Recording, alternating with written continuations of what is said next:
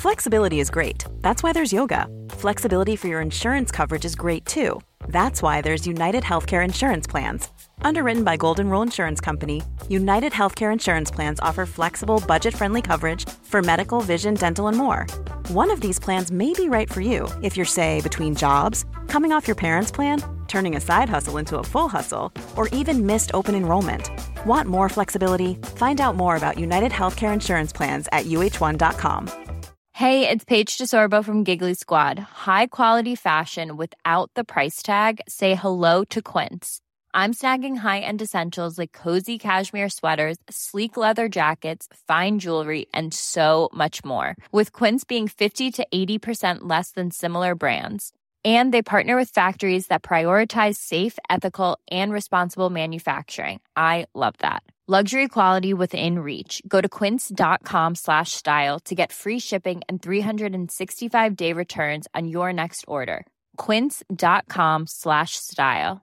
Mom deserves the best, and there's no better place to shop for Mother's Day than Whole Foods Market. They're your destination for unbeatable savings, from premium gifts to show-stopping flowers and irresistible desserts. Start by saving 33% with Prime on all body care and candles. Then get a 15-stem bunch of tulips for just $9.99 each with Prime. Round out Mom's menu with festive rosé, irresistible berry chantilly cake, and more special treats. Come celebrate Mother's Day at Whole Foods Market.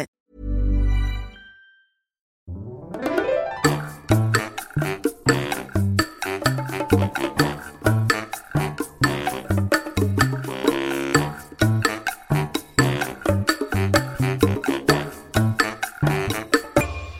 Hola, ¿qué tal? Esto es How to Spanish Podcast. Yo soy David.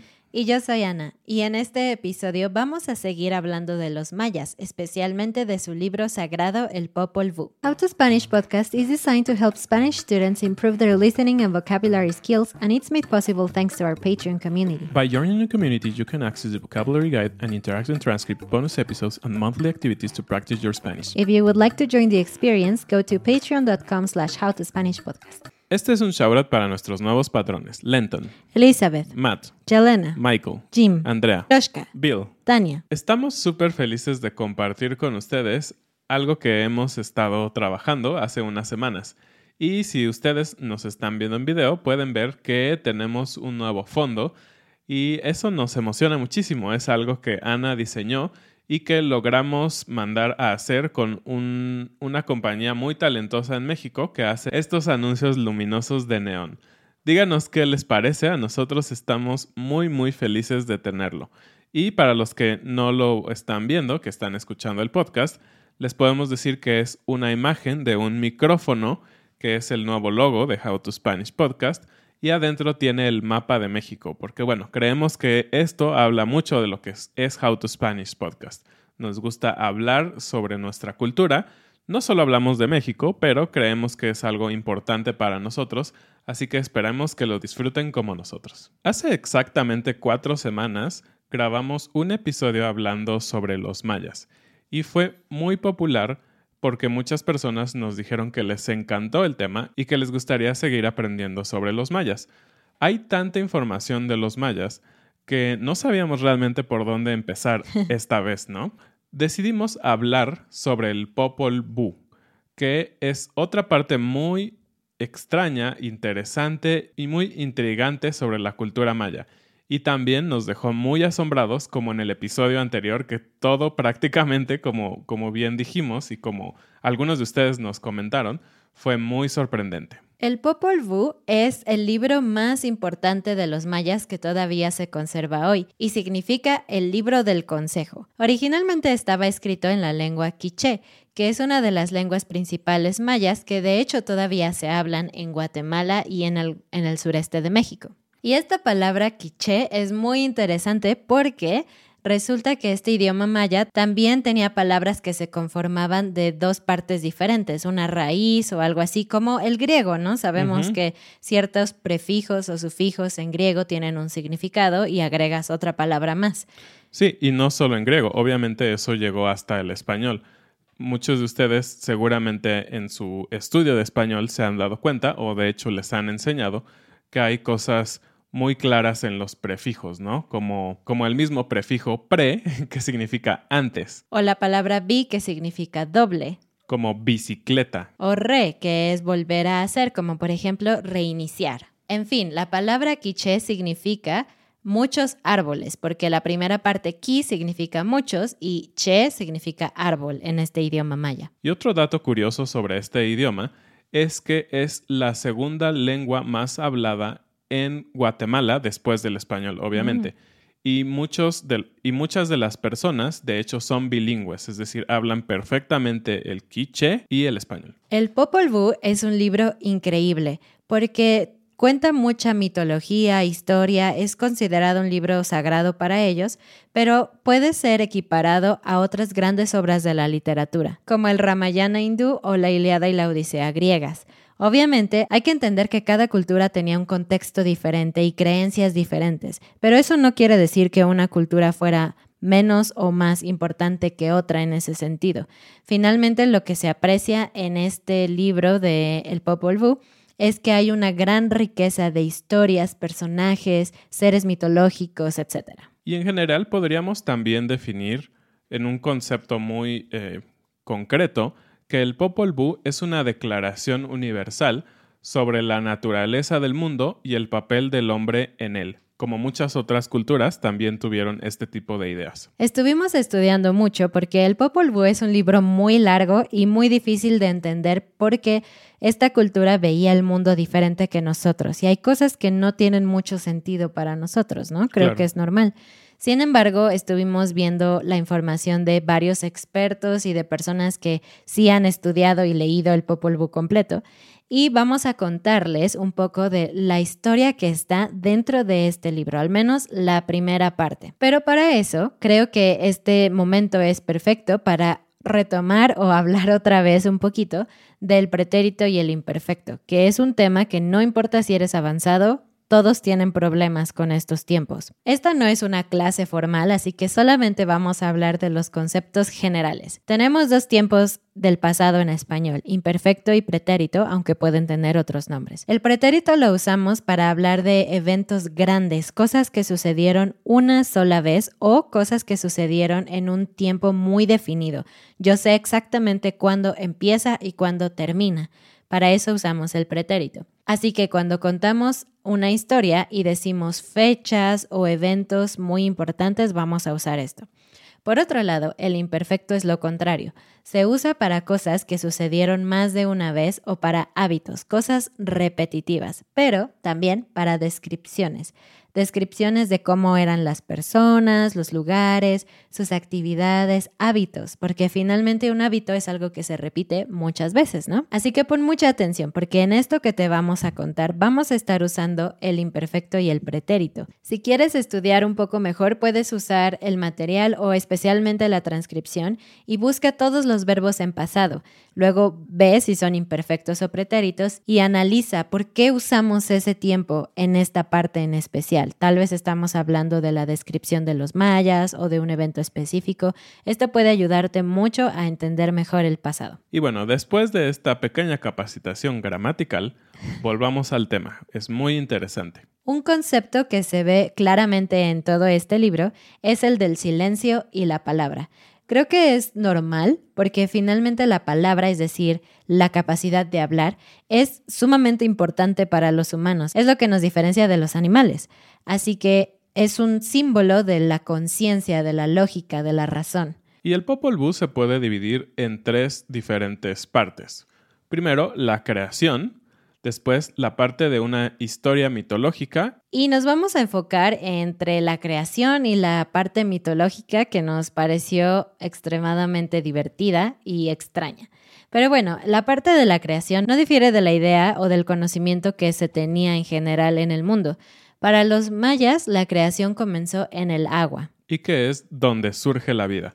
Y creo que esto también se explica simplemente por la observación. Y como vimos en el episodio anterior que hablamos sobre los mayas, ellos eran muy observadores en cuanto a la ciencia. En base a su observación, decidieron dedicar esfuerzos grandes en estudiar cosas específicas, como fue el caso de la astronomía y el calendario que vimos la vez pasada.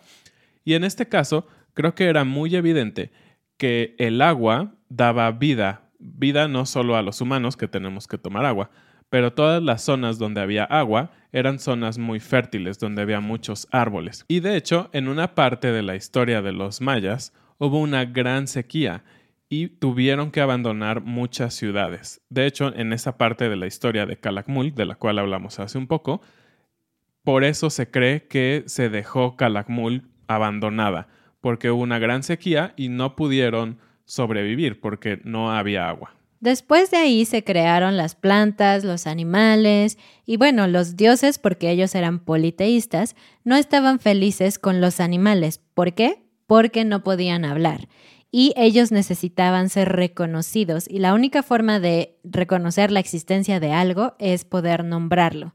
Así que ellos querían crear seres que pudieran nombrarlos y por lo tanto adorarlos. Y de nuevo viene aquí el tema de la importancia de la palabra. Y para lograr esto, los dioses, o según esta mitología, estuvieron haciendo pruebas. Y eso también suena bastante interesante. Y me suena, ah, de hecho, como algo moderno, ¿no? Como un tipo de historia moderna eh, de ciencia ficción en la que los científicos o las personas que crean cosas están haciendo prueba y error. Y cuántas veces no hemos visto estas historias de Hollywood en donde crean supuestamente al humano perfecto y el humano perfecto se vuelve una arma homicida o está loco o lo que sea.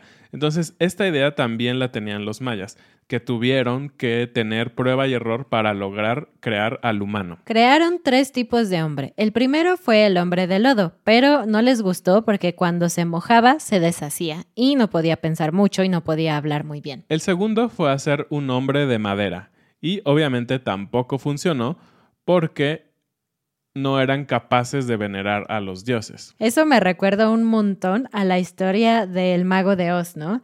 Donde tienes al espantapájaros que no tenía cerebro, el hombre de lata que no tenía corazón, creo, y el león que era cobarde. Me parece algo similar. Pero en fin, el tercer tipo de hombre es el hombre de maíz, que se formó a partir del maíz. Y el maíz, sabemos, es un alimento primordial ahora, pero en el pasado mucho más. Y esta es la versión del hombre que existe ahora nosotros. Y como en muchas otras mitologías, siempre ha habido dualidades. Como en el caso de Rómulo y Remo en la cultura occidental, o el yin y el yang en la cultura asiática, en, en el Popol Vuh, en la cultura maya, había dos gemelos. Y estos se llamaban Hun Hunapú y Bakú Hunapú. Y estos hermanos son los primeros protagonistas o personajes que aparecen en el Popol Vuh. Ellos estaban jugando al juego de pelota. Seguramente ustedes han escuchado, ¿no? Que el juego de pelota era algo en la cultura maya, en donde era un tipo de fútbol, pero en lugar de pegarle a la pelota con los pies, lo hacías con la cadera. Así que era muy difícil. Y era más bien como una mezcla entre básquetbol y fútbol, ¿no? Porque tenían que anotar la pelota en un círculo de piedra que estaba arriba, a varios metros. Y de hecho la pelota también era de piedra, entonces era un deporte bastante rudo. Sí. Que, como siempre, también estaba muy relacionado con cosas religiosas. Bueno, estos hermanos estaban jugando al juego de pelota y eran tan buenos que llamaron la atención de los señores del Xibalba, que es la forma en la que los mayas se referían al inframundo. Estos señores del inframundo deciden darles algunas pruebas. Vamos a hablar de estas pruebas más adelante, pero el punto es que fallaron, reprobaron estas pruebas, así que los señores del inframundo los asesinaron. Uno de ellos, Jun Junapú, ya tenía hijos, ya tenía dos hijos y el otro hermano no tenía hijos. Este detalle va a ser importante en el futuro. A Hun, estos señores del inframundo le cortaron la cabeza y pusieron su cabeza en la tierra, lo cual generó un árbol frutal. Pero esto es de película de super terror. Este árbol no tenía frutos normales, sino que los frutos tenían la forma de una cabeza humana. ¡Qué miedo! Pasaron algunos años y resulta que una princesa del inframundo decidió visitar este árbol porque había escuchado que era mágico y poderoso, y se quiso acercar mucho para tomar una de las cabezas o los frutos, y resulta que era la cabeza original de Hun. Y Hun empezó a hablar con ella y después le escupió en la mano. Y de esa forma, esta princesa quedó embarazada. Es como No sé cómo se les ocurrió eso.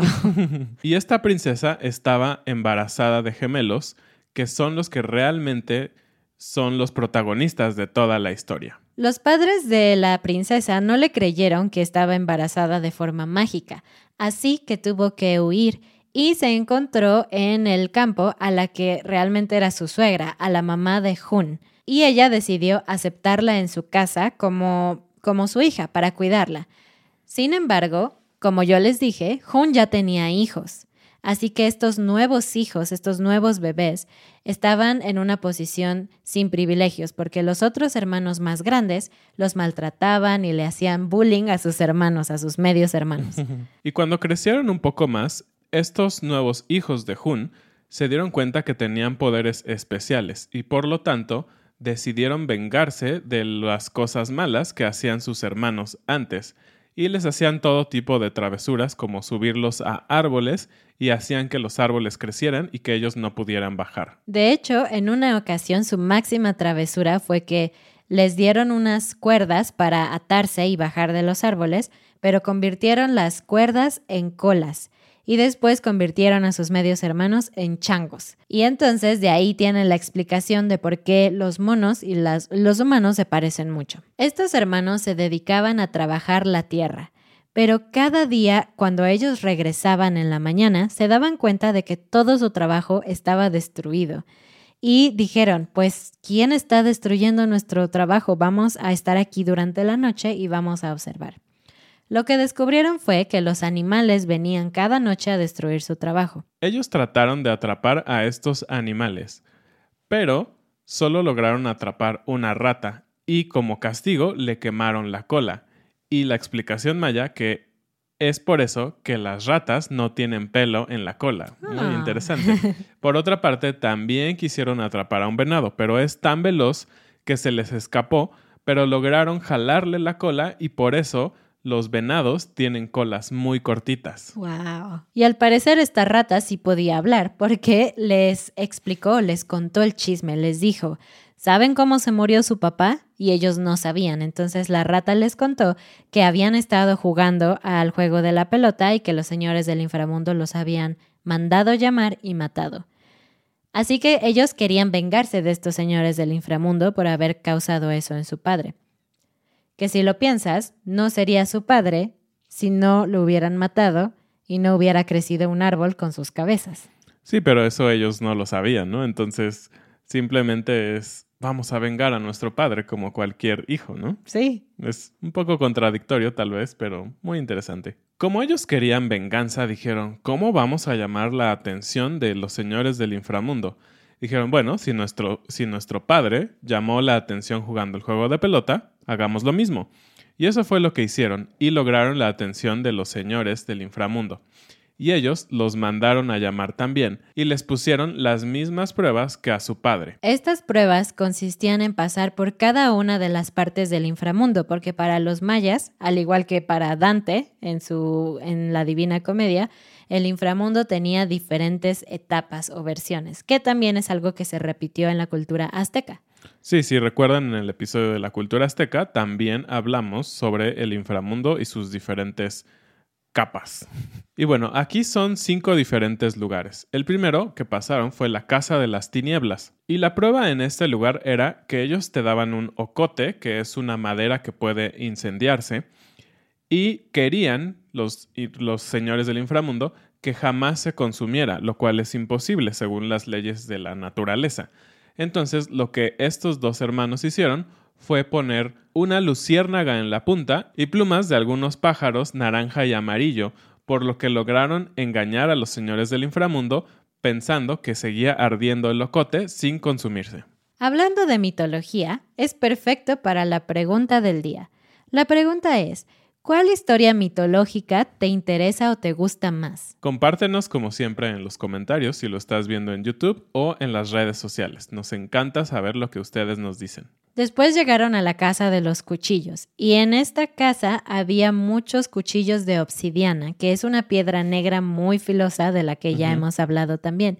Pero ellos logran hablar con los cuchillos de alguna forma, no entiendo, otra vez la importancia de la palabra, y los convencen a los cuchillos de que solo van a ser para matar animales y no para matar personas, así que los cuchillos no los matan. Después pasaron a la Casa del Frío, que se explica solo. Es un lugar donde hacía muchísimo, muchísimo frío, pero como ya habíamos dicho, estos personajes tenían poderes o, sí, magia especial y lograron pasar el frío solo con su magia, no necesitaron nada más. Y después viene la Casa de los Tigres.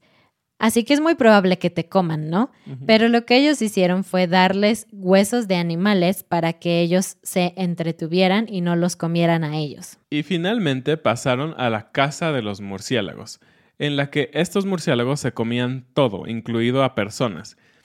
Uno de los hermanos estaba muy curioso sobre esto, entonces sacó la cabeza de donde iban caminando y un murciélago le arrancó la cabeza y se la comió. No se preocupen, en algún punto en la historia del libro, el otro hermano recupera la cabeza que le robó el murciélago y se la pone se la pega, digamos, y su hermano está de nuevo bien, normal. Es un poco chistoso, pero está padre. Así que estos hermanos lograron vencer a los señores del inframundo, lo cual era imposible, como no puedes ponerte al nivel de un dios así, ¿no?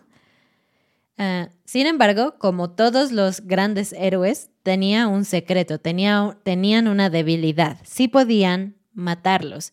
Y la forma de matarlos era descuartizarlos, es decir, partirlos en pedacitos y tirarlos al río. Recuerden que estas culturas eran muy sanguinarias, así que probablemente este cuento era muy normal para ellos, aunque para nosotros suena como, ¿qué es eso? Así que los señores del inframundo los llamaron nuevamente e hicieron esto con ellos. Los descuartizaron y los tiraron al río. Pero un tiempo después, los señores del inframundo escucharon que habían visto a estos gemelos en el río. Y esto fue porque la gente decía que se habían vuelto hombres peces y por lo tanto vivían en el agua. ¿Como sirenos? ¿Sirenas? Como sirenas o sirenos, sí. Y los señores Shivalba, los señores del inframundo, decidieron ir al río a ver estos peces. Dijeron, tenemos que ver si son ellos. Y no los encontraron. Pero se enteraron que en el pueblo cercano las personas estaban muy entretenidas con dos mendigos que hacían magias muy sorprendentes. Y adivinen quiénes eran estos mendigos. Pues los gemelos. Porque como en muchas otras culturas, cuando un hechicero se muere, cuando renace, renace más y más poderoso y más indestructible. Así que de alguna forma, estos gemelos renacieron ahora en esta forma de mendigos que entretenían al pueblo. Y los señores del Xibalba dijeron, ah, pues nosotros también queremos divertirnos, vamos a llamarlos para que nos hagan sus trucos de magia. Pero la magia que hacían ellos era también un poco sanguinaria. Por ejemplo, mataban un, una persona o un animal y después lo volvían a la vida. O quemaban algo y después lo, lo volvían a reconstruir. Así que los señores del Xibalba les dijeron, ah, pues si eres muy bueno, entonces tal vez puedes matarme a mí y luego hacerme otra vez. Y estos dos hermanos dijeron, claro, podemos entretenerlos con esto. Entonces les dijeron, vamos a matarlos. Pero recuerden, todo esto fue por la venganza de que mataron a su padre. Fue el momento perfecto para los hermanos, mataron a los señores del inframundo, pero no los revivieron.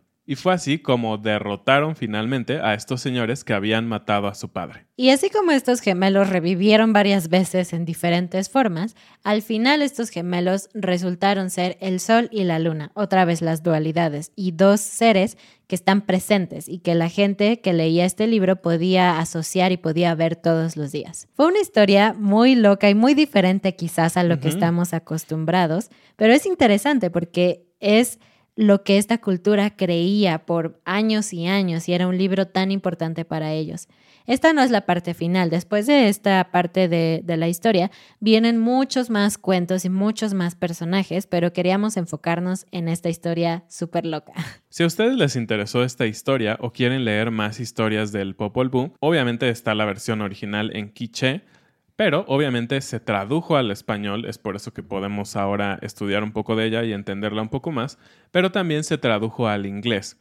Y la persona que la tradujo a, inglés, que se llama John Weatherwax, le pidió a Diego Rivera, uno de los grandes muralistas mexicanos, que hiciera las ilustraciones para este libro en inglés. Pero finalmente no las usó, no sabemos por qué, Pero el Fondo de Cultura Económica de México finalmente encontró estos dibujos que Diego Rivera hizo y los publicó en algunos libros del Popol Vuh. Entonces es una mezcla muy interesante de la historia maya con el arte mexicano, con la literatura también en inglés. Es genial. La frase del día es una frase que se hizo muy popular por programas de televisión y todo. No es nada muy serio, simplemente es lo que dice la gente y es, la venganza nunca es buena, mata el alma y la envenena.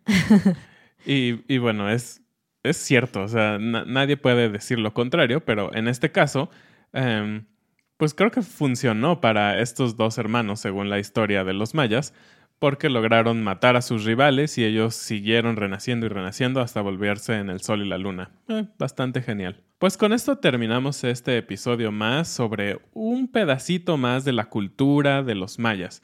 Como siempre, escríbanos en los comentarios de las redes sociales o si lo están viendo en YouTube, déjenos un comentario qué piensan sobre todo esto. No olviden también visitar nuestra página howtospanishpodcast.com y nuestra página de Patreon. Nos vemos el próximo lunes. Adiós.